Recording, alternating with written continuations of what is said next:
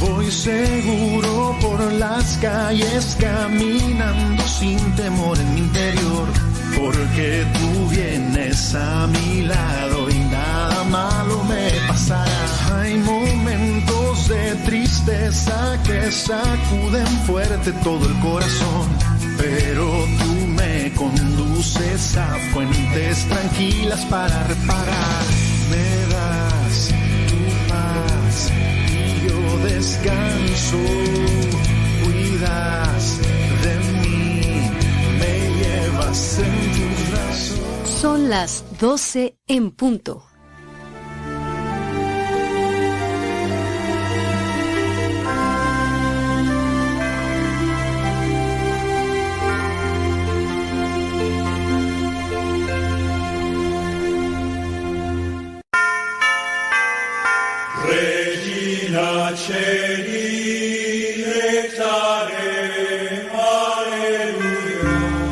Alégrate, Reina del cielo, aleluya. Porque aquel a quien mereciste llevar en tu seno, aleluya, Ha resucitado como lo predijo, aleluya. intercede por nosotros ante Dios, aleluya. Gózate y alégrate, María Virgen, aleluya. Porque en verdad el Señor ha resucitado, aleluya. Oremos. Oh Dios, que has llenado de alegría al mundo con la resurrección de Jesucristo tu Hijo, nuestro Señor, concédenos por intercesión de su Madre la Virgen María, el llegar a poseer la dicha de la vida inmortal. Por Cristo nuestro Señor. Amén. Gloria al Padre, y al Hijo, y al Espíritu Santo. Como era en el principio, ahora y siempre, por los siglos de los siglos. Amén. Gloria al Padre, y al Hijo, y al Espíritu Santo. Como era en el principio, ahora y siempre, por los siglos de los siglos. Amén. Gloria al Padre, y al Hijo, y al Espíritu Santo. Como era en el principio, ahora y siempre, por los siglos de los siglos. Amén. Ángel del Señor, que eres mi custodio, puesto que la providencia soberana me encomendó a ti, ilumíname, guárdame, rígeme y gobiérname en este día. Amén.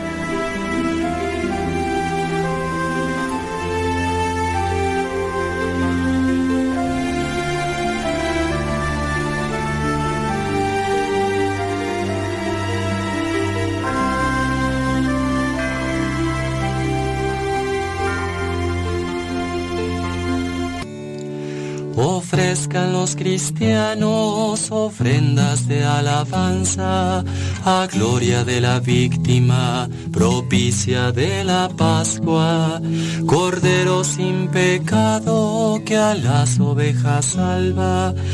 A Dios y a los culpables unió con nueva alianza.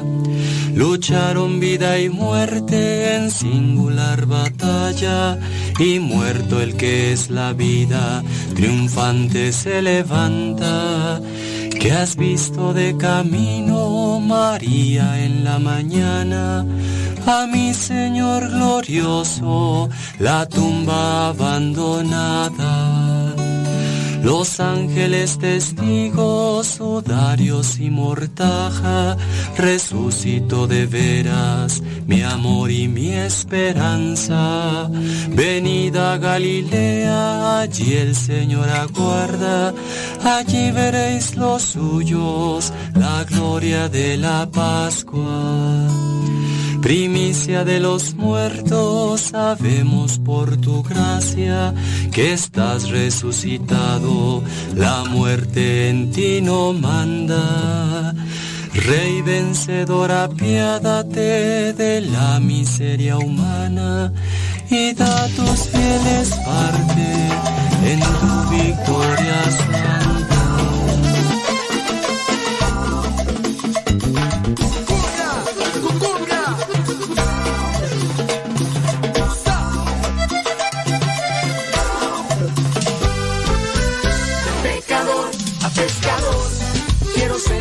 Señor, de pecador a pescador. Quiero ser para ti, Señor, quiero entrar en el ancho mar, para tus almas y a buscar.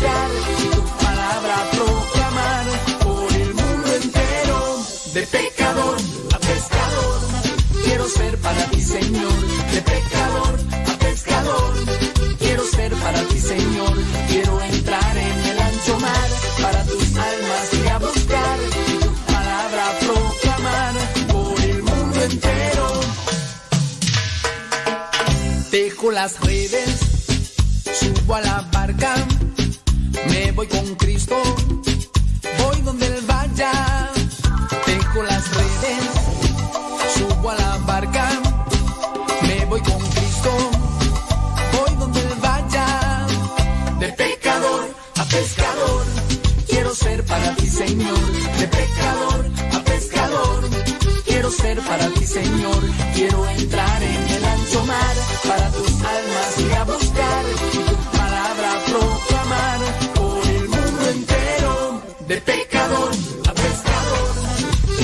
para ti, Señor, de pescador a pescador. Quiero ser para ti, Señor, quiero entrar en el ancho mar, para tus almas y a buscar tu palabra proclamar por el mundo entero. Dejo las redes, subo a la barca, me voy con Cristo, voy donde Él vaya. Dejo las redes subo a la barca, me voy con Cristo, voy donde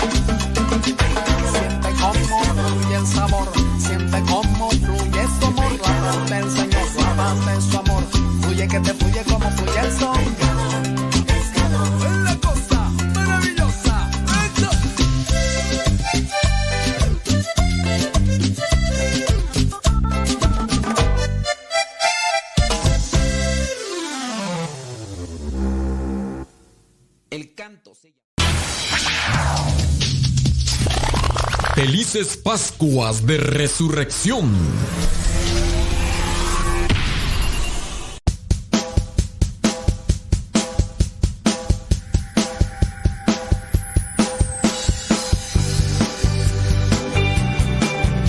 Hola amigos de Radio Cepa, nosotros somos Simran de Bucaramanga, Colombia, y te invitamos a escuchar nuestra música en www.radiocepa.com, la mejor radio de música católica. Tu propuesta le daré un sí mayor. Un sí mayor.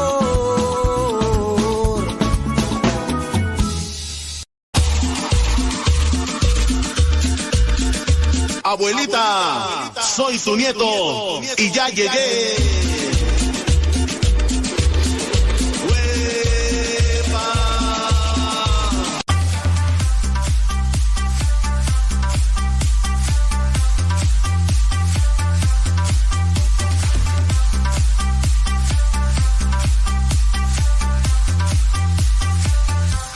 Gracias a los que pasan ahí en la página de Facebook a darle compartir, like. Muchas, pero muchas gracias. Saludos a Maribel, que anda bien contenta, Maribel. Ay, Maribel. Maribel Gutiérrez anda pero bien contenta. Trabaje y trabaje. Ay, Maribel, Maribel. Sí, sí, sí, sí, sí. Vientos huracanados, gracias a los que le dan like y compartir ahí en la página de Facebook y en el YouTube. Saludos a Sinaí Sánchez desde Oceanside, California. Saludos a Gabriela Chávez, dice quién sabe dónde. Ay, Dios mío, de Oklahoma City. Saludos, dice Aida Ruiz desde Guadalajara, Jalisco. Muchas gracias. Saludos a mi prima Lupis ahí en Manteca, California. Saludos, gracias. Déjame ver quién más por ahí nos dice dónde nos está escuchando. Anel Ramos allá en Cypress, Texas. Gracias. Déjame ver quién más. Tú, totoro, totoro, toro. Saludos. Aquí no nos dicen dónde. Saludos, dice a Jamila y Genaro. Bueno, saludos a Jamila y a Genaro desde Huejonapán. ¿Quién sabe dónde será eso? ¿Quién sabe? Saludos a Leito Rojas ahí en la ciudad. En Ciudad de México. Gracias. Muchas, pero muchas gracias. Déjame ver. Dice por acá María. Gamboa desde Laptrup, California, dice que está cocinando. Ándele pues. Saludos a Antonella Ramírez desde Burbank, California. Gracias. Hasta Burbank, California. Saludos, déjame ver, déjame ver. Saludos a María Pacheco desde Chandler, Arizona. Dice Lenali que le gusta esta canción de fondo que porque le recuerda a su infancia. Ay, las abuelitas te están acordando. Ay. Odalis y, y, y Lenal y las abuelitas están acordando su infancia. ¡Ay, ya se...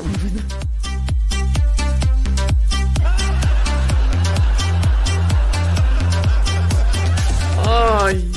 Son unas babies, ellas dicen que se acuerdan. ¡Ay,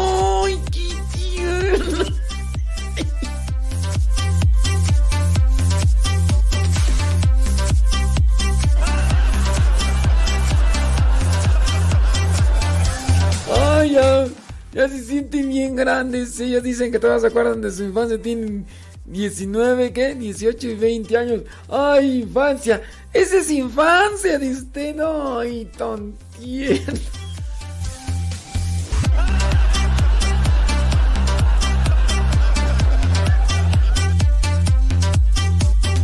Ay, mi niñas, ¿qué será ahora que tengan 46 años como yo, ni Laboriel? ¿Qué será ahora que tengan la edad nuestra? No, pues si ustedes ya se creen ya ancianitas, ya así de... No, ahora que tengan 46 años, y no, somos unas momias nosotros. Dice que porque con esa canción le recuerda la era de hielo. Ay. Saludos a Beatriz Ramos allá en Dallas, Texas. Órale, gracias. Déjame ver, hombre. Saludos hasta Veracruz, dice Peggy Tijerino. Órale. ¿Quién más tú? Eh, saludos cordiales desde Río Verde, San Luis Potosí, dice Muebles Narcán. Este, les vamos a cobrar eh, comercial, ¿eh?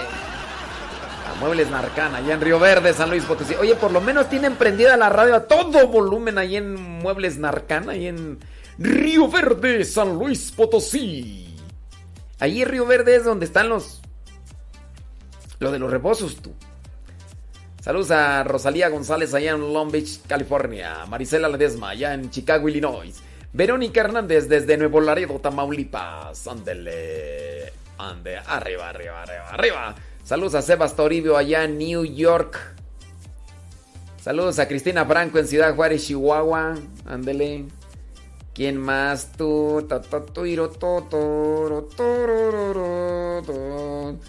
Dice por acá, saludos. Es que nada más estoy saludando a los que.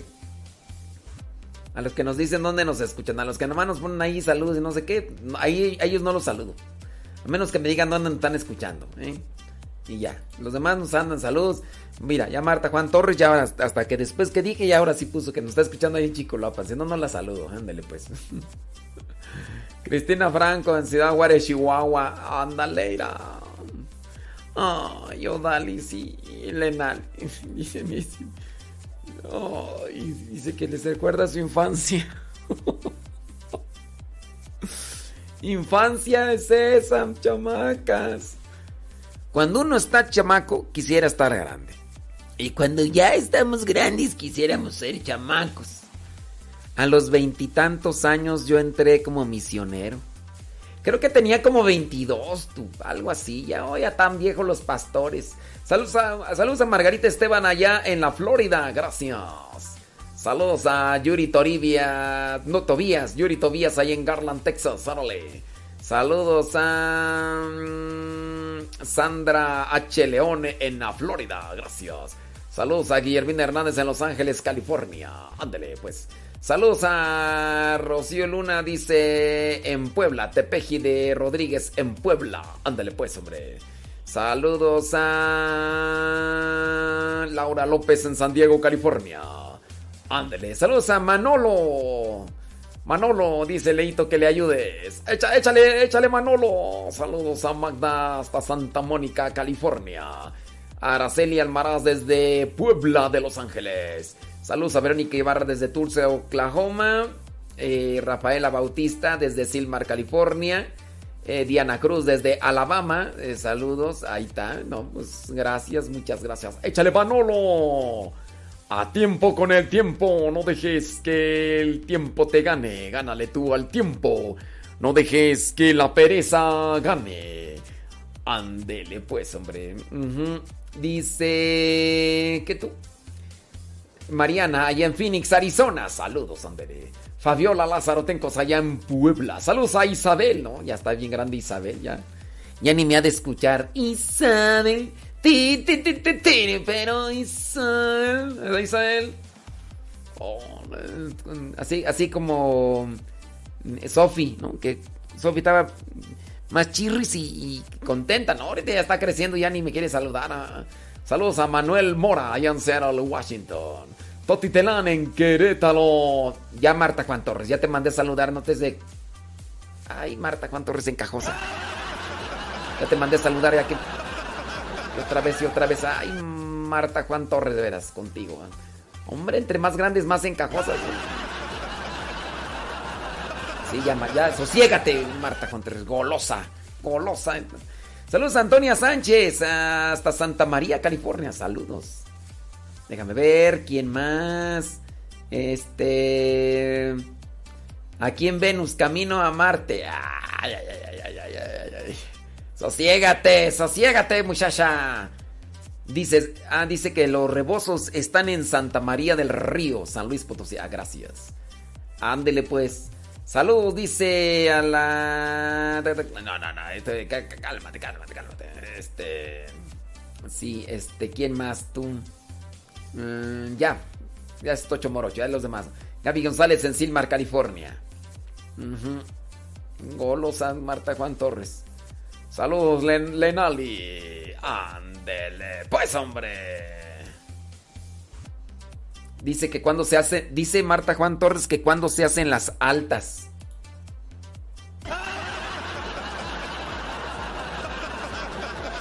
Ay, Marta Juan Torres, traes puro sueño, Marta Juan Torres. Que cuando se hacen las altas. Dice, padre, usted todavía está joven, está en la flor de su juventud, dice Rafaela Bautista. ¿Cuántos años tienes? Ya de estar más cascabeleada que yo, ¿verdad? Porque...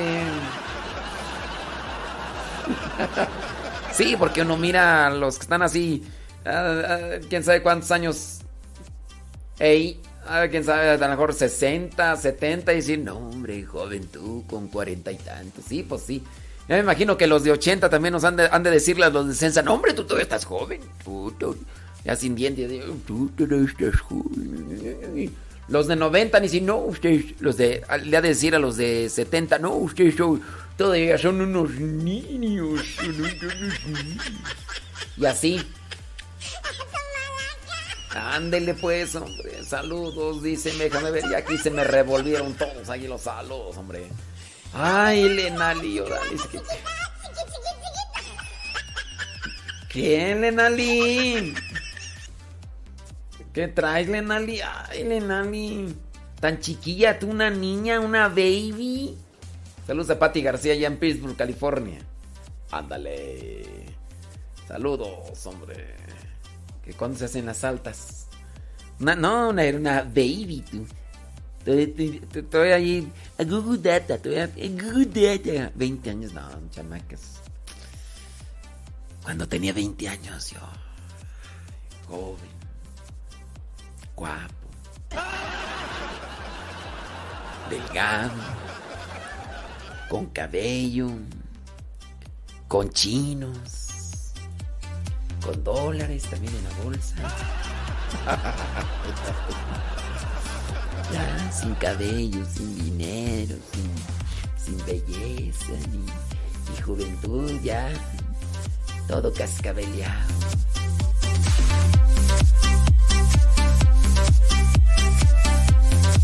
Agugudada, agugudada.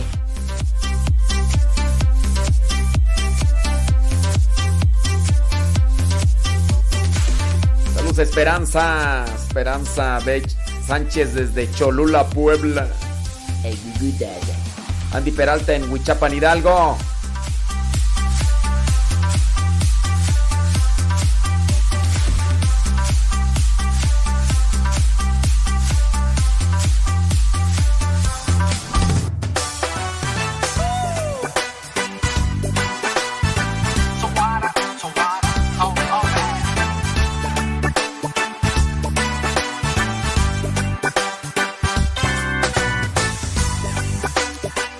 Marisela Ledesma dice que sus amigas le dicen de 35 que se mira igual. Ay, Marisela Ledesma. Ya tú te ves como de 80. 80. Porque sé que alguien me ama y ese es Jesús. Yo soy feliz. Ya todos chochos. Todos chochos. Y para los que no sepan acá, cuando ya está uno viejillo, dice, no, está, está tú todo chocho, ya. Así, así también ya estás de 80. Te miras de 80, Marisela Ledesma. Hasta te deja el camión, imagínate.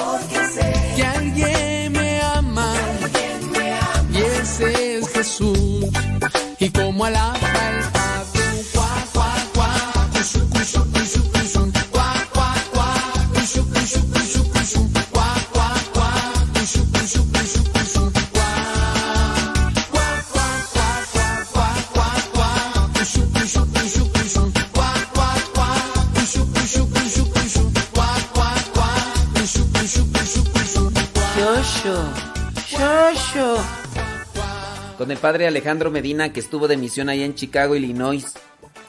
Pues él es más grande que yo, él es más, él es mayor. Entonces ya cuando lo veo yo le digo, ¿qué onda, Shosho? O sea, por decirle ya viejillo. Entonces ya siempre que nos saludamos, Shosho, Shosho.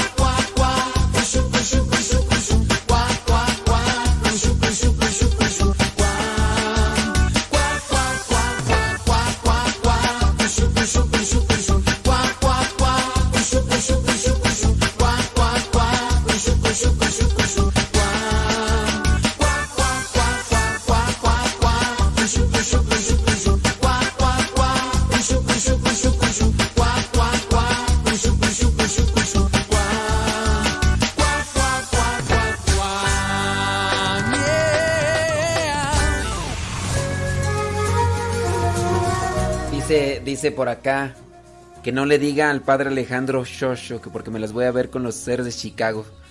Ay, ay. Pues si a ti se te va el camión, que no se te vaya otra cosa. Ay, Shosho.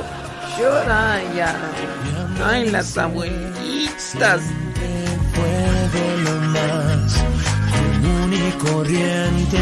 Se le pierden los zapatos y dura tres horas buscándolo que cada que se agacha se le sale el bofe. Uh. Dura agachada cinco minutos y cuando se levanta está toda mareada. No es el mismo que Y no es que el color de mis paredes. ¿No te pasa que ya de repente ya a cierta edad te agachas acomodarte el zapato y te levantas y ya todo mareado ahí? ¿O poco no, Juanita Lázaro? Hoy voy a ver, estoy pendiente del reloj. Como un niño en noche de Navidad, hoy es un día especial.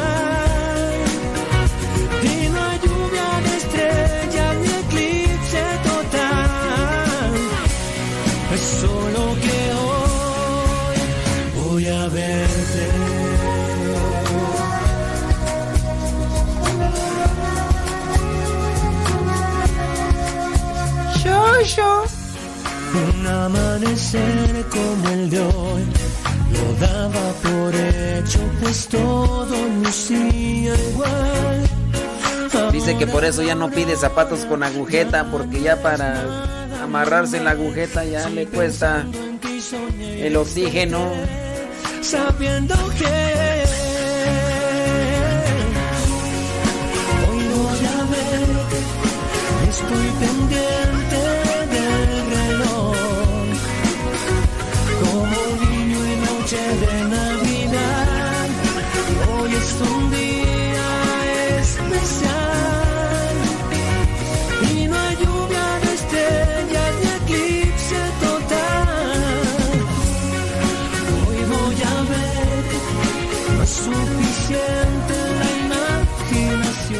señora acá que eso de agacharse y amarrarse los zapatos y levantarse y ya con mareos que se llama vértigo. Yo le llamo ya vejez, ya, ya le llamo, ya está cascabeleando, ya están, ya estamos shoshos. Ahora la aurora ya no es nada normal. Estoy pensando en soy. Fíjate bien raro, ¿no? Porque aunque uno no tenga la panza ahí que le incomoda para agacharse, pero igual te agachas y te levantas y ay, ay, agárrenme porque me caigo. Como un niño en noche de Navidad. Hoy es un día especial.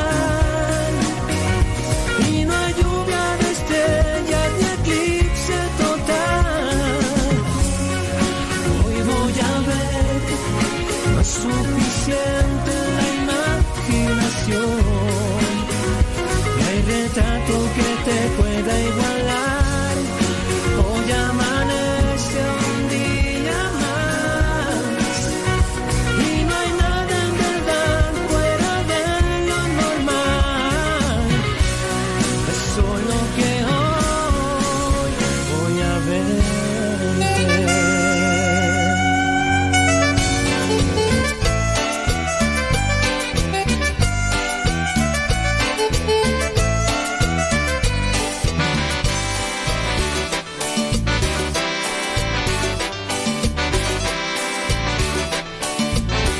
Echamos relajo, vámonos ahora con carnita. Vámonos con carnita. la tengo yo. Aida Ruiz. lamparita que llevo siempre en mi corazón. Yo siempre me alumbro en ella y la cuido con amor. La limpio y le pongo aceite que no se apague, gloria al Señor. Quiera tu lamparita, es la palabra de Dios. a los que están en la chamba, están en su casa, manejando, descansando, moviendo el bigote. que vean su resplandor. No dejes que se te apague, llévala siempre en tu corazón. Yo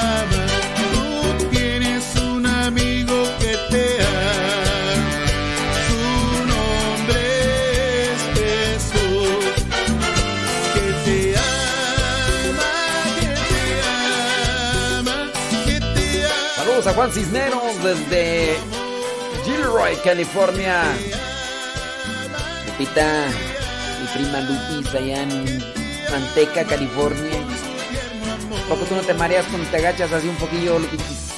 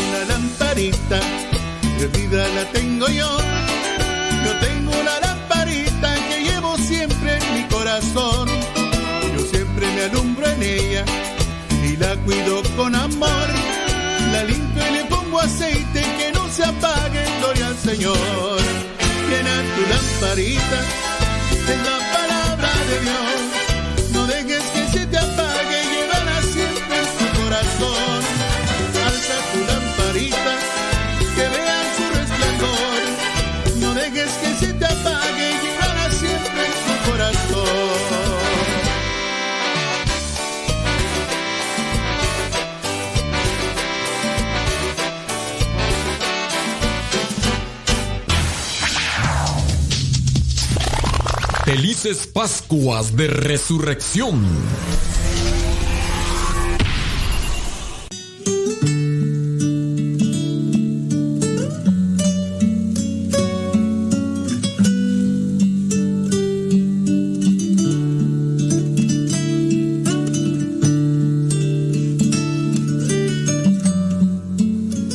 Feliz Pascua para todos. La primera lectura del día de hoy está tomada del libro de los Hechos de los Apóstoles. El capítulo segundo de los Hechos de los Apóstoles nos ha narrado el gran acontecimiento de Pentecostés. Para nosotros que estamos empezando el tiempo pascual y que sabemos que Pentecostés está al final del tiempo pascual, esto nos llama la atención. ¿Por qué nos hablan del final si apenas estamos empezando? Pero ya hemos explicado que hay una buena razón para eso. Hablamos del final y hablamos de Pentecostés precisamente para que sepamos cuál es nuestra ruta y para que entendamos que solo podremos recibir el don de la Pascua en nuestras vidas a través del don del Espíritu Santo. Ese fue el capítulo segundo, el acontecimiento de Pentecostés y luego el discurso poderoso del apóstol San Pedro que llama a conversión y que lleva a conversión a miles de personas, porque Pedro está hablando con la fuerza del Espíritu Santo. Ahora bien, no son solo palabras. El capítulo tercero nos muestra que esa fuerza del Espíritu Santo produce también cambios maravillosos en nuestra vida. Es decir, más allá de las simples palabras, tenemos que hablar de las obras. El Cristo vivo que nos ha dado el don del Espíritu Santo, obra también con nosotros. Como dice el evangelista San Marcos en el capítulo 16, Cristo obra con sus discípulos. Él está cooperando, Él obra con nosotros. El resucitado está obrando, está haciendo los prodigios que le conocimos en Galilea, en Samaria y en Judea, está haciendo sus prodigios a través de esa fuerza de espíritu que lo hace presente en el ministerio de los apóstoles. Esta es una gran enseñanza. La primera lectura nos presenta cómo un hombre que no podía caminar, un hombre paralítico de nacimiento, se incorpora, adquiere fortaleza y canta con júbilo la victoria de Dios. Es la imagen misma de lo que hace el Espíritu en nuestra vida. También nosotros podemos decir con el salmista, como está escrito en el Salmo 51, en pecado me concibió mi madre. Podemos decir que cada uno de nosotros es paralítico de nacimiento. Lo somos en verdad.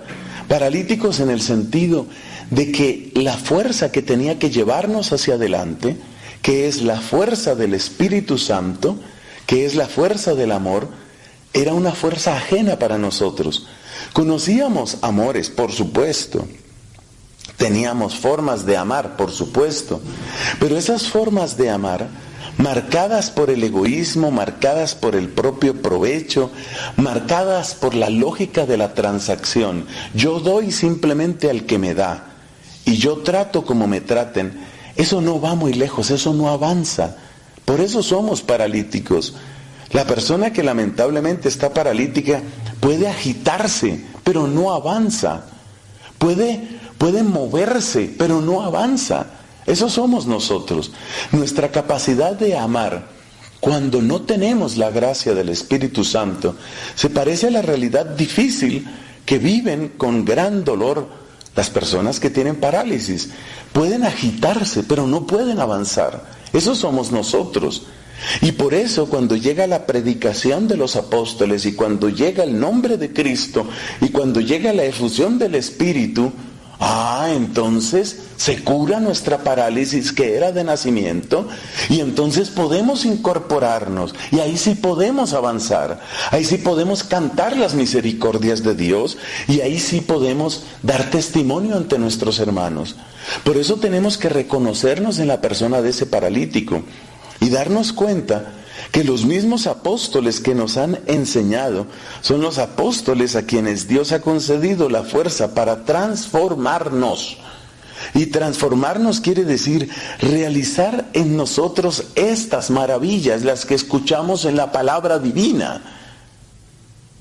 Si te reconoces en ese paralítico, si reconoces que tu vida es como un corcho en un remolino que da vueltas pero no avanza, si te das cuenta que repites una y otra vez los mismos errores, si te das cuenta que te agitas pero no avanzas, quizás necesitas esa palabra vigorosa, necesitas esa fuerza del nombre de Cristo para llegar a una vida nueva para también tú incorporarte, para tú también levantar manos en alabanza y también decirle al Señor, tuyo soy porque me has dado una vida que yo no tenía.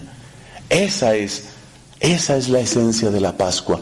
Hay que renovar esa experiencia, hay que renovar ese amor, pero para eso lo primero es reconocer que uno sí es paralítico. Es reconocer que uno por sus propias fuerzas se agita pero no avanza. Es reconocer que uno necesita. Y uno no necesita solamente la limosna del día. Uno necesita vida nueva, vida que salte hasta la eternidad. Así nos la conceda Dios. El Evangelio de hoy, tomado del capítulo número 24 de San Lucas, nos presenta ese precioso pasaje que conocemos como los discípulos de Emaús. Los llamamos de Emaús porque ese es el nombre de la aldea a la que se dirigían. Iban saliendo de Jerusalén cargados con su desánimo, con su frustración, quizás con su decepción. Se sentían decepcionados, decepcionados del Evangelio decepcionados de Cristo. Un pequeño detalle de este pasaje del Evangelio de Lucas es el que yo quisiera destacar en esta oportunidad. Por supuesto, el protagonista de la escena es Cristo, pero permítanme por esta ocasión que nos fijemos en estos dos hombres. Dos hombres que caminan juntos conversando.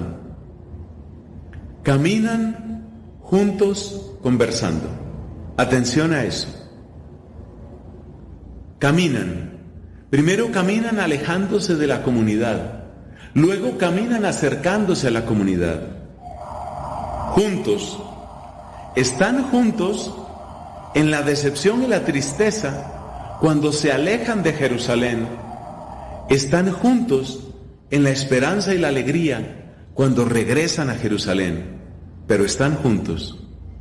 El punto que más quiero destacar es el tercero, conversando. Porque su conversación, cuando se alejaban de Jerusalén, era una conversación cargada de lo que llevaba cada uno en su pecho, es decir, amargura, decepción.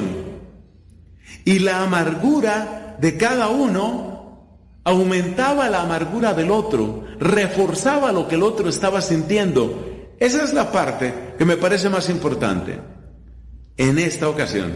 Luego cuando ellos están regresando, de nuevo están conversando, caminando juntos y conversando. Están conversando. ¿Y de qué conversan? De la maravilla que acaban de experimentar. Y entonces dicen, no ardía nuestro corazón cuando Él nos hablaba. No ardía nuestro corazón. Oye eso. No ardía nuestro corazón. ¿Por qué lo destaco? Porque nos muestra lo que pueden las conversaciones. Las conversaciones pueden servir para afianzarnos en la amargura, en la incredulidad y finalmente en el pecado. O las conversaciones pueden servir para afianzarnos en la esperanza, en el testimonio, en la alegría de ser de Cristo. Las conversaciones. Es un elemento fundamental porque date cuenta que Cristo empezó su obra en ellos precisamente conversando, hablándoles, escuchándolos, enseñándoles. Entonces, la pregunta es, ¿cuál es la calidad de nuestras conversaciones? ¿Qué hacemos nosotros con ese don precioso que es el don de la palabra? Cuando hablas, y no me refiero solo a la palabra en su sentido oral, también me refiero a tu chat, también me refiero a tu red social, también me refiero a los videos que publicas, esas son tus conversaciones, tus conversaciones con el mundo, tus conversaciones con tus amigos, tus conversaciones con tus seguidores. Esas son tus conversaciones. Y en esas conversaciones tú qué estás reforzando? En esas conversaciones, ¿qué es lo que qué es lo que brota? ¿A qué huele? ¿Huele a decepción? ¿Huele a incredulidad? ¿Huele a ruta hacia el pecado? O huele a esperanza, huele a fe, huele a gracia y gloria que viene de Cristo. Gran pregunta que nos deja este hermoso texto del Evangelio.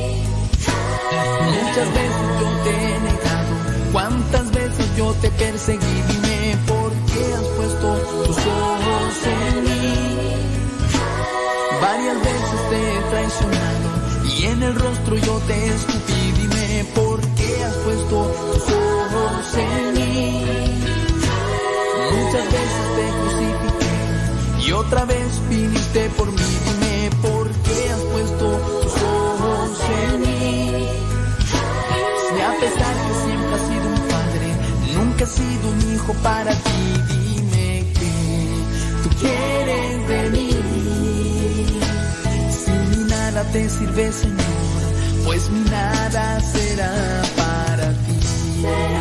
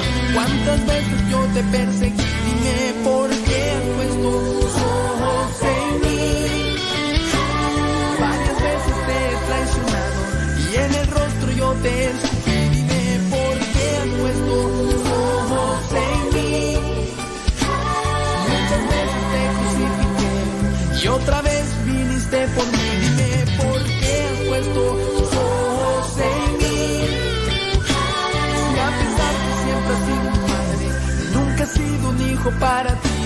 Dime, tú quieres de mí. Si mi nada te sirve, Señor, pues mi nada será para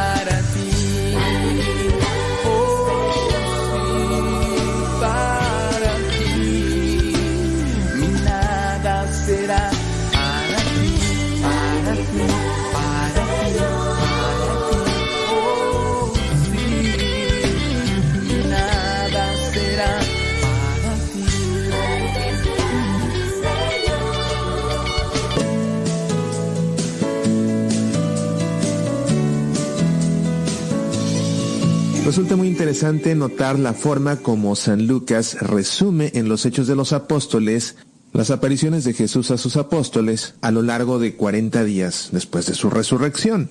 Se les aparecía, hablaba con ellos y comía.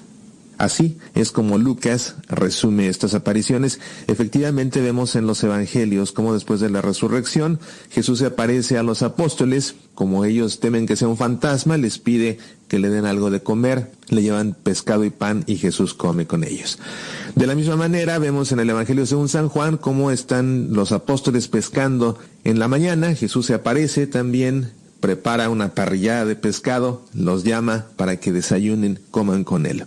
En el capítulo 1 de los Hechos de los Apóstoles, en los versículos 3 y 4, encontramos este resumen que hace San Lucas, traducido habitualmente de esta forma. Por 40 días continuó apareciéndose a ellos y hablándoles del reino de Dios. Estando a la mesa con ellos, les dijo que no salieran de Jerusalén. Así pues, en estos 40 días, Jesús se les aparecía, hablaba con ellos, les predicaba el reino de Dios y se sentaba a la mesa con ellos. Sin embargo, cuando se hace una lectura del texto original en griego de los Hechos de los Apóstoles, notamos que esta expresión, estando a la mesa, o sentándose a la mesa, o quedándose con ellos, como algunas traducciones dicen, en realidad tiene un significado muy, muy específico que deliberadamente Lucas está refiriendo.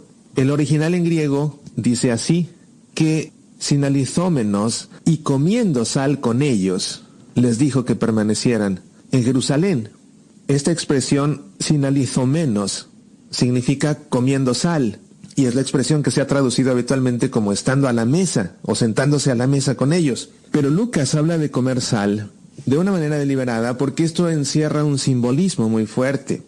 En el Antiguo Testamento, comer pan con sal o simplemente comer sal se hacía cuando se establecía una alianza. Podemos ver esto, por ejemplo, en el libro de los números o en el segundo libro de las crónicas. Y cuando se pactaba una alianza, se comía sal, porque la sal se emplea para preservar las cosas, para que las cosas perduren. En concreto la comida, pensemos en la comida, por ejemplo el pescado, cuando se sala el bacalao, el bacalao perdura sin refrigeración, lo mismo la cecina.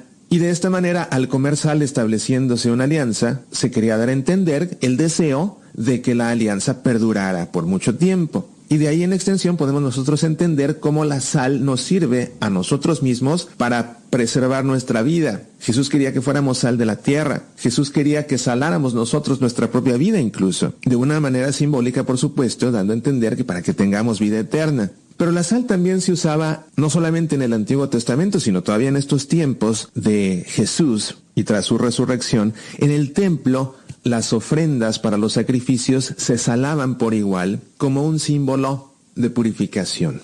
De tal manera que cuando Lucas dice que a lo largo de estos 40 días Jesús se aparecía a los apóstoles, les hablaba del reino de Dios y comía sal con ellos. Este comer sal con los apóstoles tiene estos tres sentidos. La renovación de la alianza que Jesús estableció en la última cena y que selló con su sangre en la cruz, la preservación de la vida y la purificación de uno mismo como ofrenda a Dios. Cuando tras la resurrección Jesús se sienta a la mesa con los apóstoles por 40 días, es decir, cuando se sientan a comer sal, según el verbo cuidadosamente elegido por Lucas, estas comidas están asociadas a la última cena en que Jesús establece la nueva alianza con su sangre que ha de derramar en la cruz. Lo mismo sucede cada vez que celebramos la Eucaristía. Nos sentamos a la mesa con el Señor que muere en una cruz, pero que también ha resucitado y comemos sal con Él. De una manera simbólica, por supuesto, para renovar y mantener viva la alianza que Él ha establecido, para preservar nuestra vida y tener vida eterna, y para purificarnos a nosotros mismos como ofrenda a Dios. Sin lugar a dudas, un sentido bellísimo que expresa Lucas cuando dice que Jesús por 40 días se sentaba con los apóstoles a comer sal, quizás una forma velada de referirse a la Eucaristía que Jesús seguía celebrando con sus apóstoles a lo largo de estos días, Eucaristía que nosotros seguimos celebrando dos mil años después. Y de esta manera renovamos en cada misa y mantenemos viva la alianza que Jesús estableció en aquella última cena. Preservamos nuestra vida porque al comer la Eucaristía accedemos a la vida eterna y con la muerte redentora de Jesús en la cruz, sacrificio que celebramos en la Santa Misa, somos purificados para poder ofrecernos también como ofrenda a Dios. Soy Mauricio Pérez, estas son Semillas para la Felices Pascuas de Resurrección.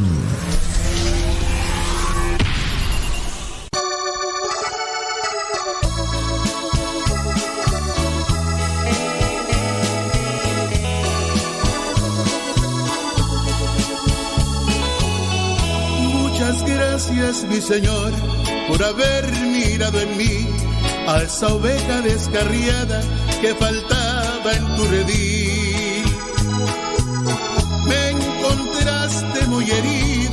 Con el alma destrozada, porque tú, Señor, sabías todo lo que había en mí. Mil veces yo te negué, otras mil te desprecié, culpándote de mis penas, lastimé tu corazón. Me arrepiento, mi Señor, de haber sido como fui, yo que tanto te ofendí, hoy me abrazas con amor. Te agradezco con el alma, me has devuelto al fin la calma, que con tu misericordia ahora vivo muy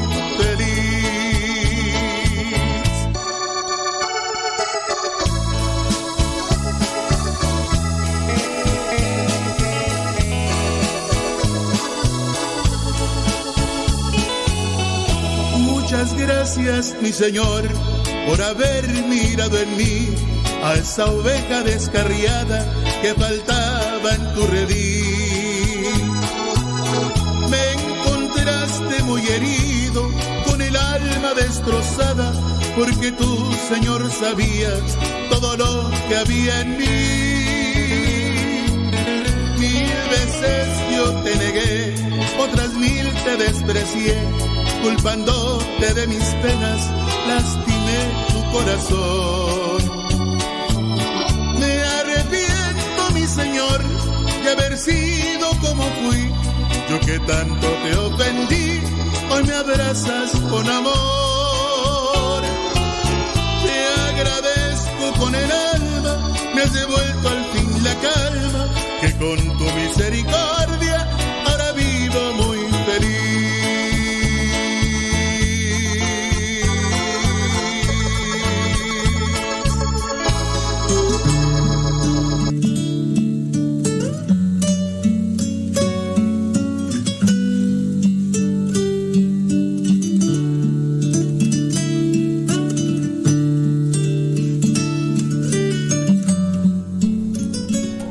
vamos a tratar de reflexionar sobre algunos aspectos de lo que es la, resurrección de Cristo, que a veces dentro de lo que es un entendimiento nos pasa lo mismo que a los apóstoles en el Evangelio, ahí en ese versículo 9 del capítulo 20 de Juan, pues todavía no habían entendido lo que dice la escritura, que él tenía que resucitar. Eh, la cuestión, o el- la pregunta sería para cada uno de nosotros, nosotros entendemos muy bien qué es para nosotros la resurrección de Cristo, o solamente queda en una mera celebración como lo podría ser cualquier otra dentro de lo que es el ambiente litúrgico.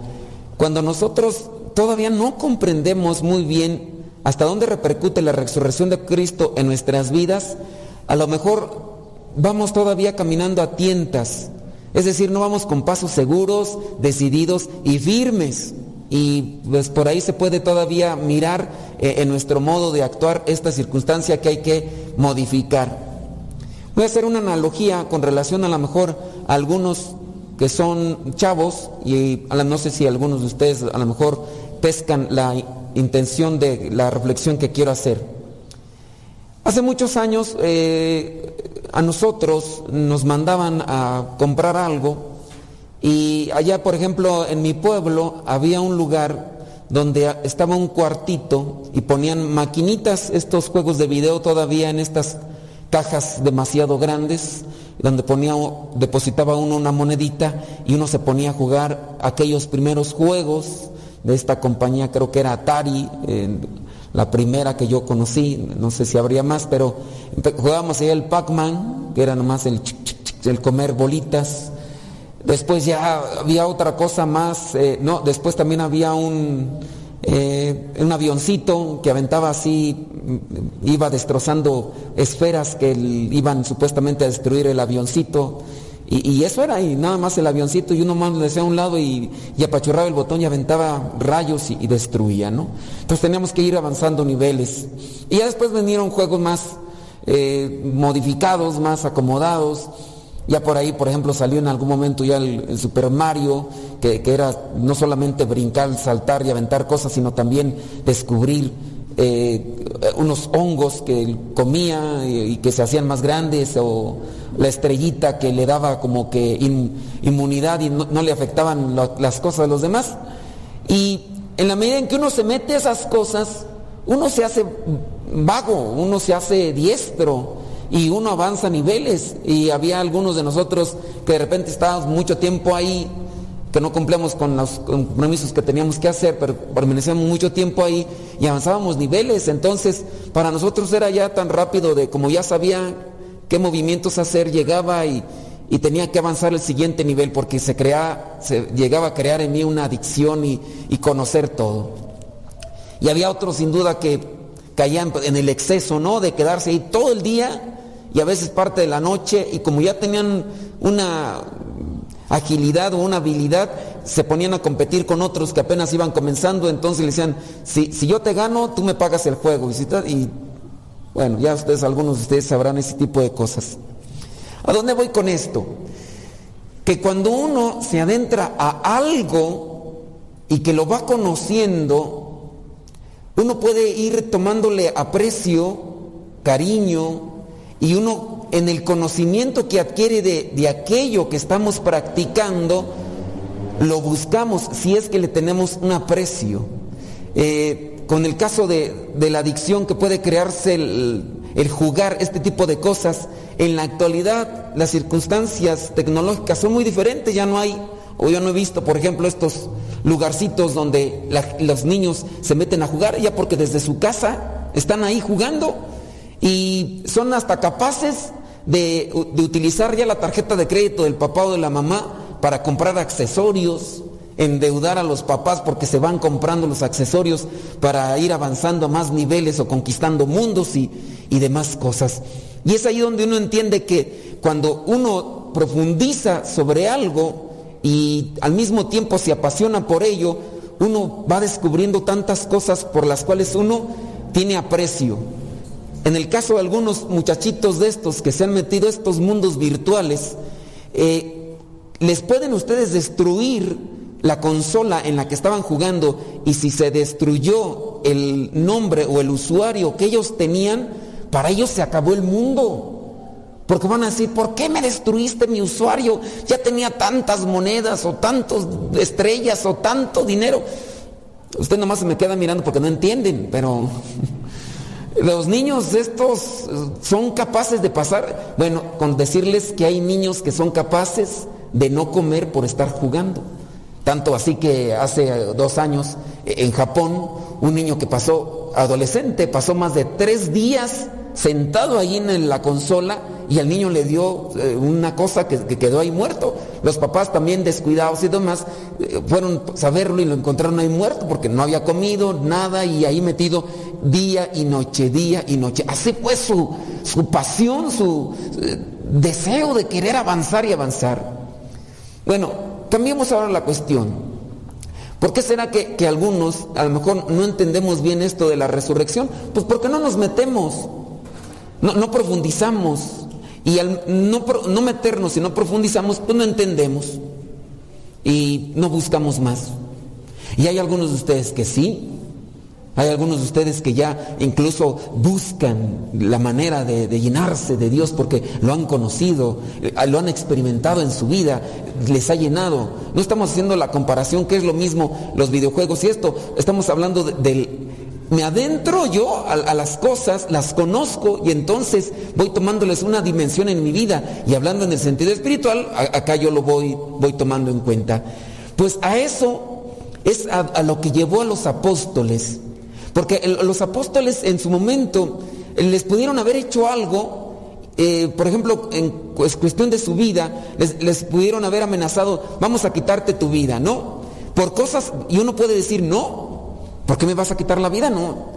Pero en el caso de cuando ellos han conocido la resurrección de Cristo y han sido testigos y han experimentado esto, llega un momento en que les dicen, reniega de Cristo y te perdonamos la vida reniega de Cristo y no te torturamos.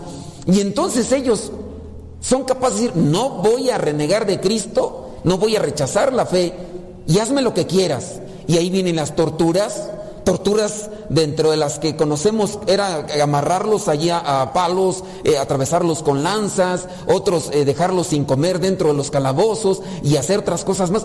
¿Hasta dónde puede llegar una persona a dejarse hacer todo este tipo de cosas, pues es cuando nos hemos encontrado realmente con aquello que nos apasiona en la vida. Estos chamaquitos son capaces de no comer, porque para ellos lo más importante es el juego. Pues bueno, cuando uno descubre también la fe, uno puede encontrar que no importa, si me quieren quitar la vida, quítenmela, porque ya he conocido a Cristo y Cristo es la plenitud de mi vida. Y esa es la resurrección.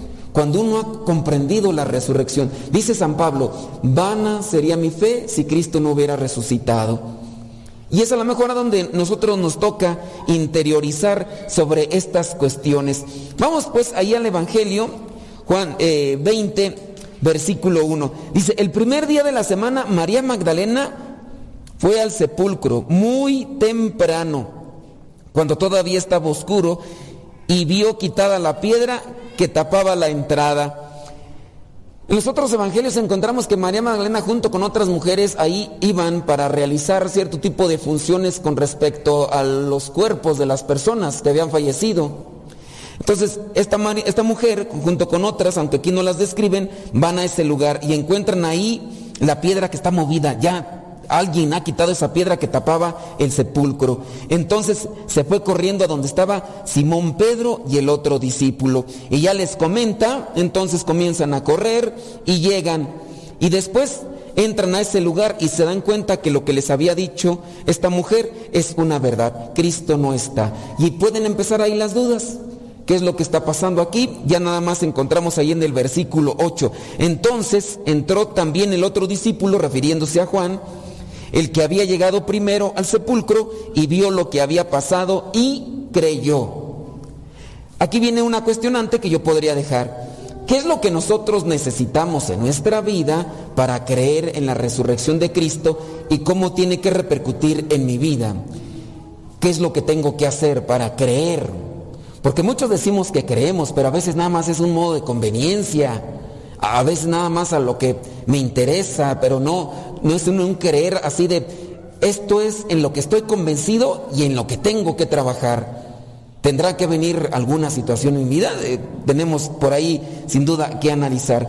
Vayamos a la segunda lectura donde se nos presenta un parámetro que debemos de trabajar. Dice Colosenses capítulo 3 versículo 1, por lo tanto, ya que ustedes han sido resucitados con Cristo, Busquen las cosas del cielo donde Cristo está sentado a la derecha de Dios. Si ya hemos resucitado con Cristo, entonces hay que buscar las cosas del cielo. ¿Y por qué hay que buscar las cosas del cielo? Pues porque son las que nos edifican, las que nos fortalecen, las que nos iluminan. Y cuando nosotros ya hemos reconocido qué es aquello que nos va dando una estructura en nuestra vida, qué es lo que nos va dando fortaleza, incluso qué es lo que nos realiza, lo buscamos afanosamente. Y por eso ya no ponemos peros de, vamos a la celebración eucarística. Y algunos dirán, sí, vamos. Y otros todavía no comprenden. Otros todavía eh, no entienden y dicen, ay, pero, este, y ya empiezan a poner sus peros. Pero algunos de ustedes que han comprendido la presencia de Cristo resucitado en sus vidas, son capaces incluso hasta de dejar de hacer aquello que podría ser importante en sus vidas para buscar aquello que les va a llenar, porque saben que eso es lo primero. Ya se les dice de la oración, a ver quién va a venir a la oración, se comprometió a venir a la oración en algún momento y, y, sabe que eso tiene que realizarlo porque eso es lo que le va a ayudar. Entonces está buscando las cosas del cielo. En cierto modo, a veces nosotros necesitamos tener un cierto tipo de sacudida en nuestra vida para comprender cuál es lo esencial. Yo entiendo, las cosas materiales son importantes en nuestra vida, pero no son esenciales. Porque cuando uno entiende que si la persona está rodeada de cosas materiales en abundancia, pero no se siente realizado, no tiene paz, no tiene aquello que le da felicidad, pues de, de nada entonces sirve estar rodeado de lo material.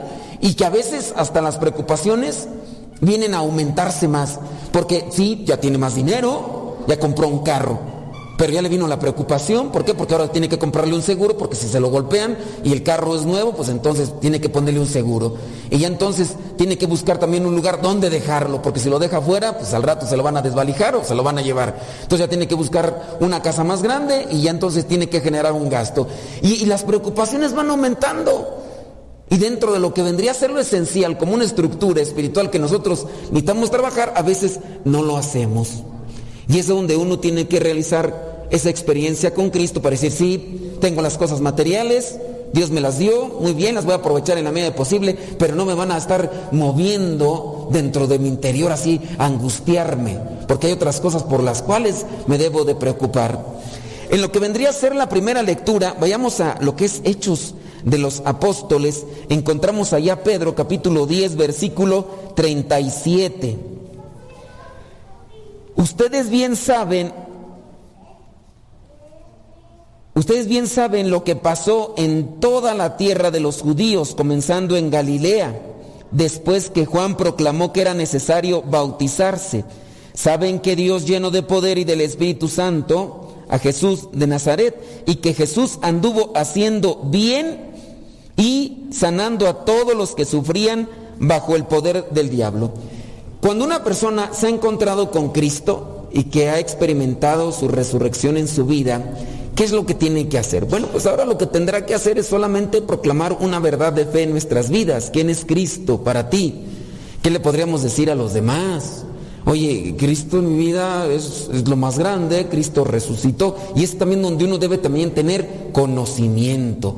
¿Cuántas personas no a veces nos encontramos en la vida que tienen estas dudas, a veces estas ideas incluso tergiversadas, totalmente deformadas?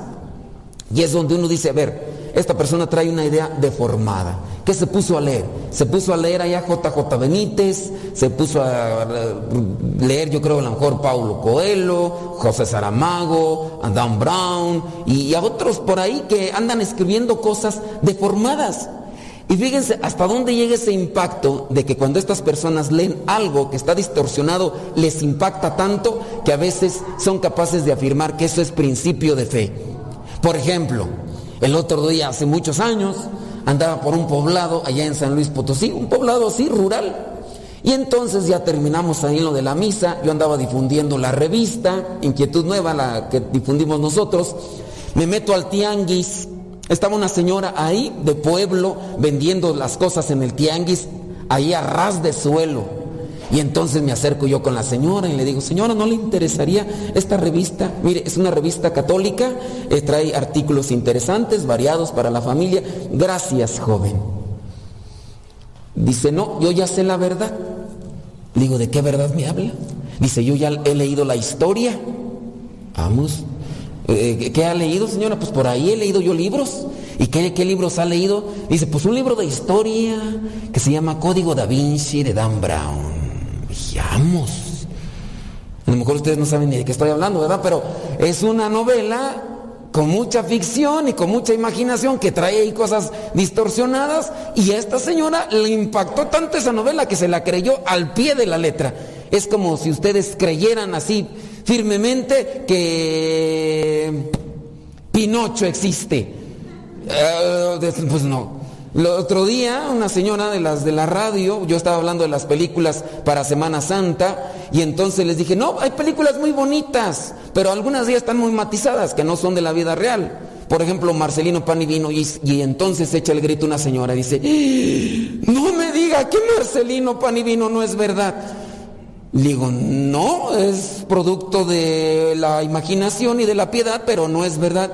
No me diga eso, me ha destrozado toda mi infancia. Y era señora como de 50 años.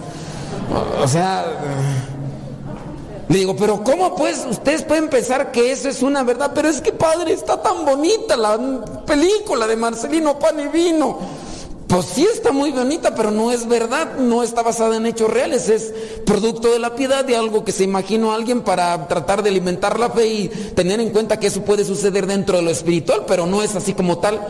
Pues bueno, la señora ahí está todavía con su melancolía de, es que, ¿cómo puede? Pues así esta señora agarra ese libro de Dan Brown, lo lee, se lo cree y ahora es su principio de fe. No, joven, ya no quiero yo esa revista porque ya conozco la verdad. ¿Hasta dónde nosotros a veces nos quedamos con ese tipo de cosas distorsionadas? ¿Qué es lo que tenemos que hacer? Bueno, en principio, hacer carne el Evangelio.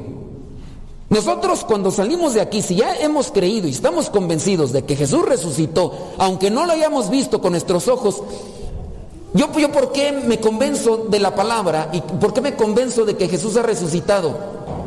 Porque Jesús actúa en mi vida, porque Jesús ha actuado en muchas de las vidas de ustedes. Yo de repente veo algunos de ustedes que han cambiado, que antes ni las palabras ni las lágrimas de sus mamás los convencían. Y ahí estaba la mamá chillando, hijo, ya conviértete, arrepiéntete. Y hasta algunos de ustedes, como mujeres, ahí estaban las mamás, hija, acércate a las cosas de Dios. Ni las lágrimas las convencían. Ah, pero un día escucharon la palabra, un día escucharon un mensaje y les dieron una buena sacudida y a partir de ahí comienza un renacimiento. Y ahora algunos de los papás de los que a veces por ahí nos comparten los testimonios están sorprendidos. Y dice, ¿y qué los cambió si usted no pudo con sus lágrimas, señora? Pues ¿quién fue? En ocasiones cuando uno ve lo que son estos testimonios de oración profunda y de piedad por parte de Dios, de los que están muy enfermos, y que de repente haz mucha oración y se levantan y uno les pregunta a los médicos, ¿y aquí qué pasó? Dice, pues quién sabe. nosotros ya lo, ya hasta le damos y pues ya. Cuando, no sé si aquí esté, el otro día vino un señor aquí que hace ya como 3, 4 años, que ya le, ya, le dijeron, llévenselo a su casa para que se muera ya. Ya ven cómo son algunos doctores, bien amables, llévenselo para que... Y entonces ya vinieron aquí, dijeron un padre para darle la unción a un señor que ya dijeron que ya se va a petatear. Bueno, pues pues no había más, pues dijeron, pues ahora pues, el padre modesto, ¿no? Entonces ya llego yo a la casa y entonces ya cuando entro dicen, nomás me dijeron, padre, no sea tan duro con él. Dije, pues yo lo que voy. O sea, yo voy a decir las cosas como van, al pan pan y al vino vino. Total, si se tiene que petatear, pues ¿para qué tanto brinco estando suelo tan parejo? O sea, ya. Y entonces ya llego, lo confieso y todo, el señor, el señor ahí rodeado con tanques de oxígeno, ventiladores, y ahí el señor apenas podía hablar. Y bueno, ya lo confesamos y todo, y le dije, pues ¿qué tiene? No, pues que traía problemas de cáncer y que no sé qué tantas cosas más. Y entonces, pues ya le doy la unción y dije, pues ya no, lo que se va a hacer, pues señor, si se lo vas a llevar, llévatelo. Si no, a ver, cúralo, tú a ver qué haces. No, pues es lo que uno hace en principio de fe. Y yo me vine, pues ya, yo ya no me preocupo de ellos, pues si se petatean, pues ya, pues se petatean, ¿no? Pues ya por lo menos ya va en paz. Y entonces pasan los meses, como los seis, siete meses. Estaba yo confesando allá afuera. Y entonces, cuando terminé de confesar, le agarré mi silla, llega un señor, le digo, ¿se va a confesar? Siéntese. No, no, vengo a darle las gracias. ¿De qué? Oigo, no, pues es que hace tantos meses, seis meses, me fue a echar los santos óleos y dijeron que me iba a morir y mire, aquí voy. Dije, pues no te tan confiado, ¿eh? O sea, o sea, uno no sabe, uno no sabe. Oigan, ya han pasado más de cuatro años. Y el señor todavía anda ahí, los doctores ya le dijeron, hombre, este ya chupó faros, ya mm, compren el café. Eh, es más, les digo, tienen el ataúd, por si alguno de ustedes lo ocupa, eh, de veras, no, no es mentira, no están aquí los familiares, pero hasta compraron el ataúd. Y entonces cuando uno ve este tipo de signos sobrenaturales en el sentido de lo que decía la ciencia, de lo que decía la medicina, lo que decían los médicos como una cuestión ya cercana y que dijeron ya llévenselo porque él ya no... Y uno ve este tipo de manifestaciones, uno que dice, Dios existe, Dios se manifiesta, Dios, Dios en verdad resucita en las vidas de las personas y ahí está el testimonio. Cuando yo veo las conversiones también digo, Dios, Dios está entre nosotros. Y eso es lo que uno también tiene que analizar y uno también tiene que hacer el esfuerzo y todos los días voy a tratar de convertirme, de dejar de hacer cosas malas, de dejar de decir cosas malas, porque Dios existe y Dios resucitó y con su poder nos ayuda a nosotros a cambiar la vida. Una religiosa apenas nos estaba comentando ahora en la mañana, me dice, pues muchas gracias Padre. Y digo, ¿por qué tú? Pues por los evangelios que está mandando.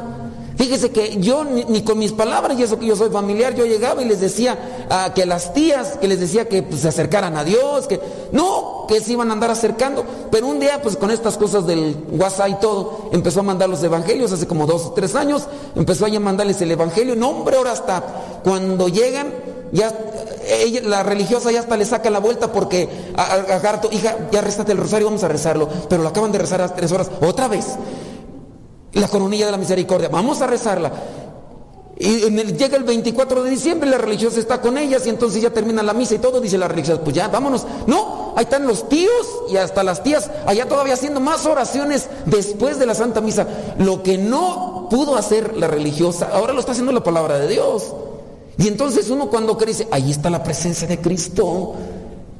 Pero nos hace falta también tener fe, ser pacientes y hay que dejar que poco a poco la palabra de Dios vaya entrando al corazón y los vaya convirtiendo. A lo mejor algunos de ustedes antes nada más venían a misa cada que los arrastraban o porque venían a una cuestión ahí de sus niños que se acercaban a los sacramentos y ahora ya por lo menos le nace, ¿no? Ya ahora se dispone y ya uno ahora los ve aquí. Todavía hay algunos de medios pajueludos que ahí están medio cabeceando, ¿verdad? Pero poco a poco. Algunos de ustedes ya se, hasta se, han casado.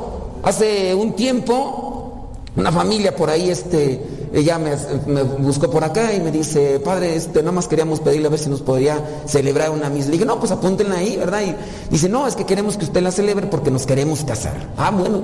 Entonces ya viene el cuestionamiento. Digo, ¿y por qué se quieren casar o qué? Digo, también porque uno tiene que mirar el asunto, ¿no?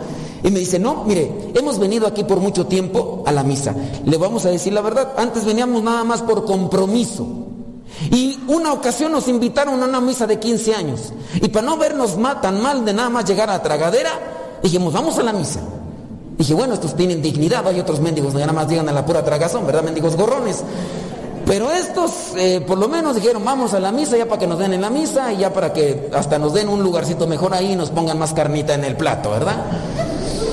Sí, hay que ser colmilludos, aunque no crea la gente, pero hay veces que si son colmilludos así se acerca. Y entonces ellos fíjense que son de, un pueblo aquí un poquito más de donde está el seminario, el cementerio este de San Bernardino, para allá todavía, allá una colonia muy metida por allá. Pero vinieron aquí porque una misa de 15 años. ¿Quién sabe quién la pidió y todo? ¿Quién sabe quién sería el padre? Eso sí no me lo dijeron ya. Pero ellos vinieron por obligación para, pues para llegar a la comida. Pues quién sabe quién fue el padre, quién sabe qué les dijo. El chiste es que les dio una zamarrera que hasta se fueron sacando espuma. Eh, de esas pedradas que les pegaron duro y tupido. Pues bueno, los señores se quedaron tan así, tan conmovidos que otros dijeron, oye, pues este, vamos a ver, a preguntar a ver cuándo hay más misas. Y empezaron a venir todos los domingos a misa, todos los domingos a misa. No estaban casados, no tenían impedimento, solamente porque, pues como estaban estudiados, dijeron, ¿para qué? No nos necesitamos, medios incrédulos en las cosas de Dios.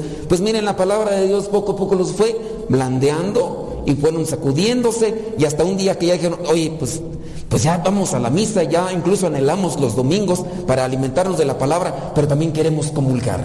Hay un deseo interno que me mueve a quererme también poner en la fila para recibir a Cristo en la comunión. Y fue que así se casaron. ¿Qué fue? La palabra. Y uno cuando ve este tipo de cosas dice uno, pues ahí, ahí está Dios.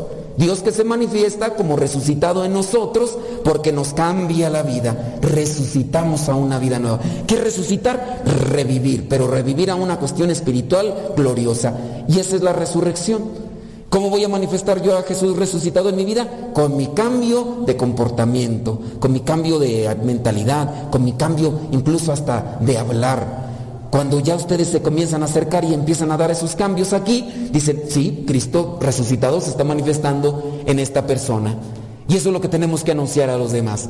No como tal andar ahí nada más hablando, no. Actuando sobre todo para que los que nos vean nos crean. Porque nada más vamos a ir y vamos a decir cosas allá, pero no hay un cambio sincero en nuestras vidas. Van a decir, no hombre, pues tú nada más puro melorico, tú nada más ahí andas hablando de más. No, que se note, que, tu manera hasta de vestir cambie, tu manera de pensar, de ver la vida, de, actuar ante los demás, incluso hasta de actuar ante las injusticias, cómo te comportas ante las injusticias.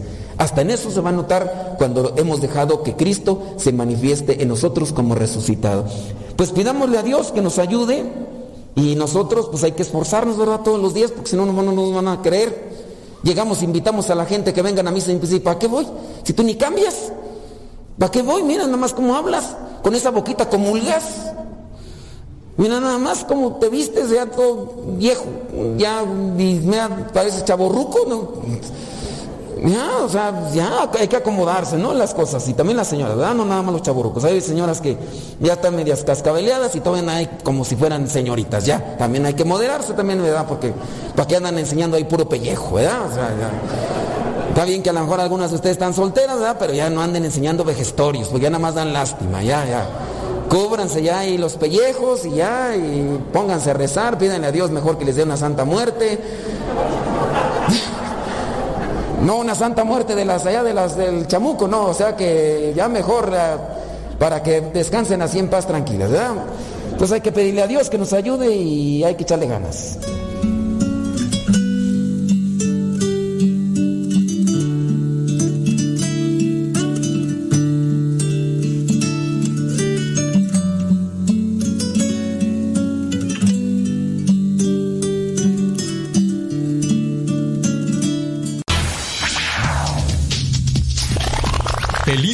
Pascuas de Resurrección.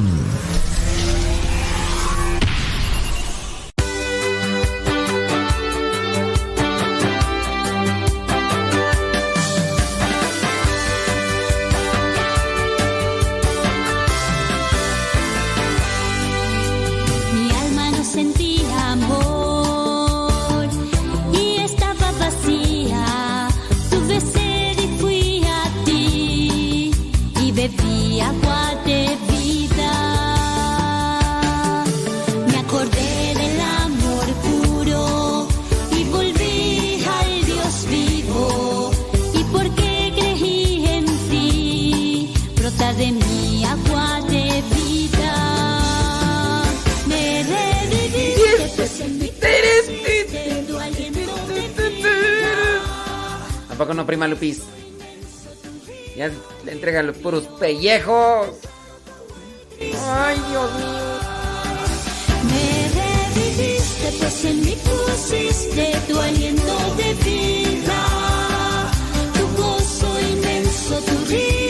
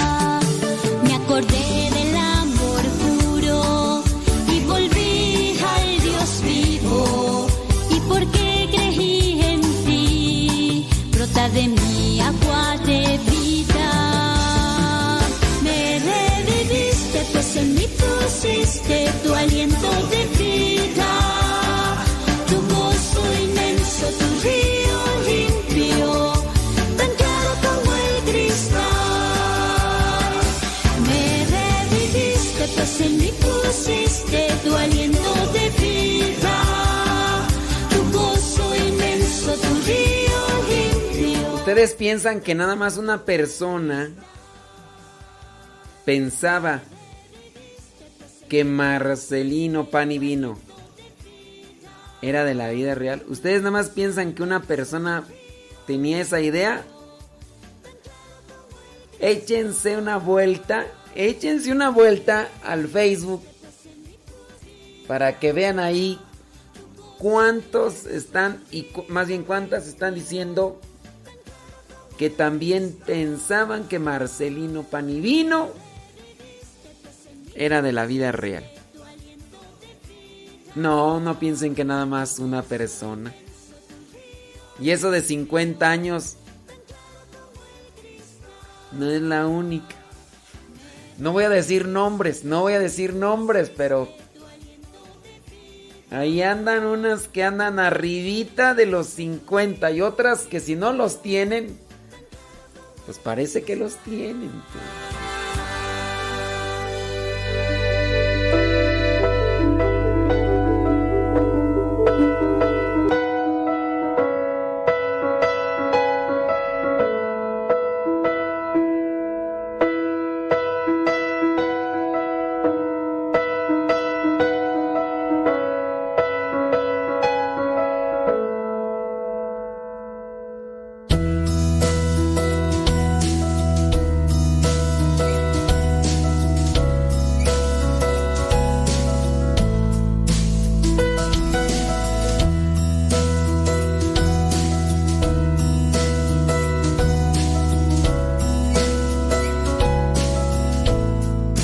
Evangelio según San Lucas.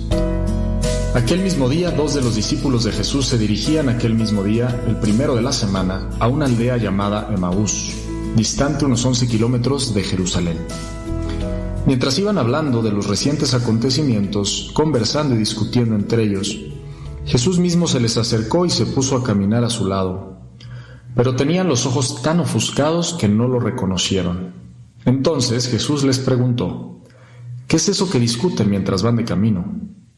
Se detuvieron con el semblante ensombrecido y uno de ellos, llamado Cleofás, le contestó, Seguramente tú eres el único en toda Jerusalén que no se ha enterado de lo que ha pasado allí estos días. Él preguntó, Pues ¿qué ha pasado? Le dijeron, Lo de Jesús de Nazaret, que era un profeta poderoso en hechos y palabras delante de Dios y de todo el pueblo los jefes de nuestros sacerdotes y nuestras autoridades lo entregaron para que lo condenaran a muerte y lo crucificaran. Nosotros teníamos la esperanza de que Él iba a ser el libertador de Israel, pero ya han pasado tres días desde que sucedió todo esto. Verdad es que algunas mujeres de nuestro grupo nos han desconcertado, pues fueron de madrugada al sepulcro y al no encontrar su cuerpo, volvieron diciendo que también se les habían aparecido unos ángeles y les habían dicho que Él estaba vivo. Algunos de los nuestros acudieron después al sepulcro y lo encontraron todo tal y como las mujeres habían dicho, pero a él no lo vieron. Jesús entonces les dijo, Qué lentos son ustedes para comprender y cuánto les cuesta creer lo dicho por los profetas. ¿No tenía que sufrir el Mesías todo esto antes de ser glorificado? Y empezando por Moisés y siguiendo por todos los profetas, les explicó cada uno de los pasajes de las escrituras que se referían a él mismo. Cuando llegaron a la aldea donde se dirigían, Jesús hizo ademán de seguir adelante, pero ellos le dijeron insistiendo mucho, Quédate con nosotros, porque atardece ya y la noche se echa encima. Él entró y se quedó con ellos. Luego, cuando se sentaron juntos a la mesa, Jesús tomó el pan, dio gracias a Dios, lo partió y se lo dio. En aquel momento se les abrieron los ojos y lo reconocieron, pero él desapareció de su vista. Entonces se dijeron el uno al otro, ¿No nos ardía ya el corazón cuando conversábamos con él por el camino y nos explicaba las escrituras? En el mismo instante emprendieron el camino de regreso a Jerusalén, donde encontraron reunidos a los once y a todos los demás que les dijeron, Es cierto que el Señor ha resucitado y se ha parecido a Simón. Ellos por su parte contaron también lo que les había sucedido en el camino y cómo habían reconocido a Jesús cuando partía el pan. Estamos celebrando la octava de Pascua. Estamos justo celebrando el misterio más hermoso y más grande de nuestra fe, que es la resurrección de Jesucristo, pues como dice San Pablo, si Jesús no hubiera resucitado, vana sería nuestra fe. Y pues se supone que es un tiempo de gozo, es un tiempo de alegría, en donde todo el mundo debe estar festejando porque Jesucristo está vivo. Sin embargo, tal vez nos podemos encontrar como estos dos discípulos, ¿no? En donde tenemos el semblante ensombrecido, así como, como menciona el Evangelio. Se detuvieron con el semblante ensombrecido y uno de ellos, llamado Cleofás, le contestó a Jesús, seguramente tú eres el único que no se ha enterado de lo que ha pasado allí. Y muchas veces nos sentimos así. Puede ser que alguno de los que están escuchando este podcast se siente así. Dice, bueno, sí, qué bonita la Pascua, nada más que, pues, es que ustedes no se han enterado de lo que ha pasado en mi vida. Probablemente estés pasando por un momento de dificultad en este momento y te cueste trabajo alegrarte en la Pascua, ¿no? Y lo que de alguna manera nos quiere decir Jesús en este, en este pasaje del Evangelio es que la alegría de la Pascua es una gracia que tenemos que pedir y que nos viene de Dios. Porque la verdad es que, pues aquí en esta tierra, estamos en un valle de lágrimas, así podríamos decirlo, ¿no? Cuando rezamos a, a la Virgen María, el Salve Regina, pues ahí decimos, en, estamos nosotros aquí en este valle de lágrimas.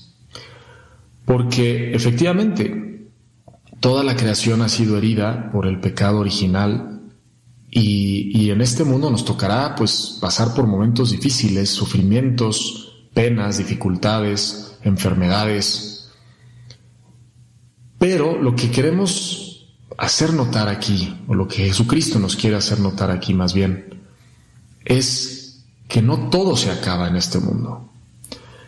Las escrituras hablaban del Mesías que tenía que sufrir. ¿Para qué? Para ser glorificado.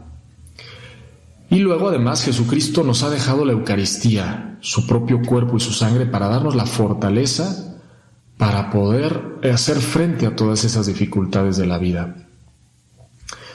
Y de alguna manera es lo que sucede aquí con estos hombres que tenían la mirada ofuscada y por eso no reconocían a Jesús. Jesús iba caminando a su lado, pero ellos no lo reconocían. Y puede ser que nos pasa eso a nosotros. Hazte la pregunta, ¿por qué no soy capaz de reconocer a Cristo que camina conmigo en este momento de mi vida? Tal vez estoy demasiado abrumado por ciertas cosas, tal vez estoy demasiado encerrado en mí mismo. Llama la atención que estos discípulos vieron a Jesús hacer milagros. Probablemente incluso lo vieron caminar sobre las aguas, probablemente lo vieron resucitar a Lázaro.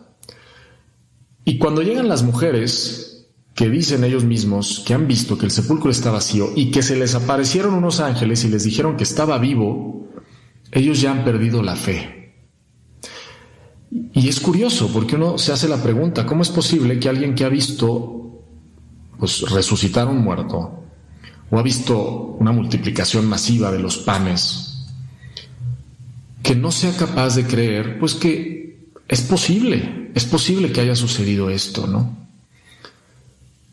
Han perdido la fe. ¿Y cuántas veces nos pasa eso? Que las dificultades de la vida o las cosas que nos pasan, pues nos pueden hacer perder la esperanza y que nuestro rostro se vea ensombrecido triste. Dios no quiere eso para nosotros. Por eso la Pascua es un momento tan especial porque nos recuerda que Jesucristo resucitó para darnos la vida eterna y que no todo se acaba aquí. En esta vida pues sí tendremos dificultades, pero como dice San Juan, no se preocupen porque Cristo ha vencido al mundo, ¿no? Y entonces es una invitación que nos hace el evangelista San Lucas a renovar esa esperanza en un Cristo que está vivo y que camina a mi lado. Y que lo que yo necesito es escuchar su palabra, tratar de abrir los ojos, pedir la gracia, acercarme a los sacramentos, a la Eucaristía, para recibir esa gracia, esa fuerza, para poder abrir los ojos y reconocer a Jesús en el momento en que parte el pan.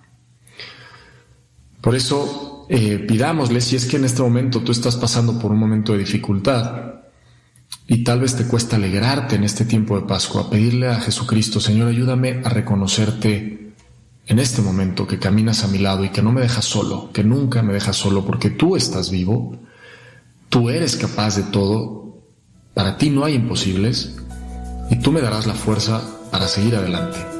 Que Dios nos bendiga y nos ayude a seguir eh, disfrutando y celebrando este tiempo de alegría para toda la iglesia. Así sea.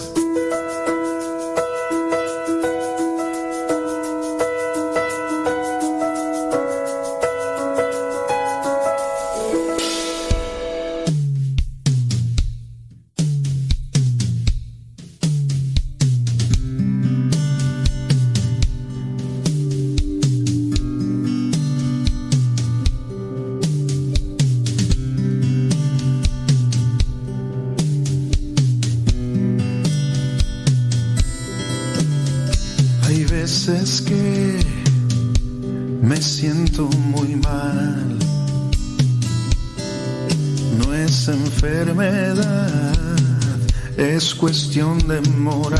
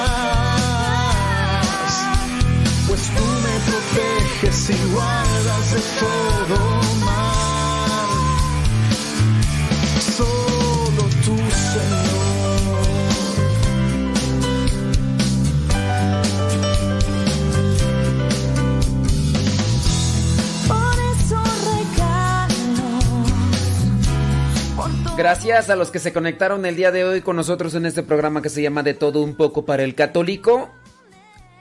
Ánimo pueblo de Dios. ¿Cómo era tú? Ánimo pueblo de Dios. No me acuerdo cuál era otra. Pero sí, muchas gracias a ustedes los que se conectan y le dan compartir. Muchos thank yous. Espero que el programa sea de provecho espiritual, de ánimo, de alegría también de información, de formación, de formación no, de formación, no de, no de deformación, ¿eh? Ándeles pues, Dios les bendiga, hey, gracias, muchas, pero muchas gracias. Irá pues. Dice, usted nomás dice, está induciendo al chisme. Y yo de entendida ahí vengo. ¿Y sí? Y no solamente en el Facebook, sino también en el YouTube. Ahí están todas las personas que, que creían que la historia de Marcelino Pan y Vino era verdad. ¿Cómo puede ser posible? ¿Cómo puede ser posible, papuchonis? Pues gracias.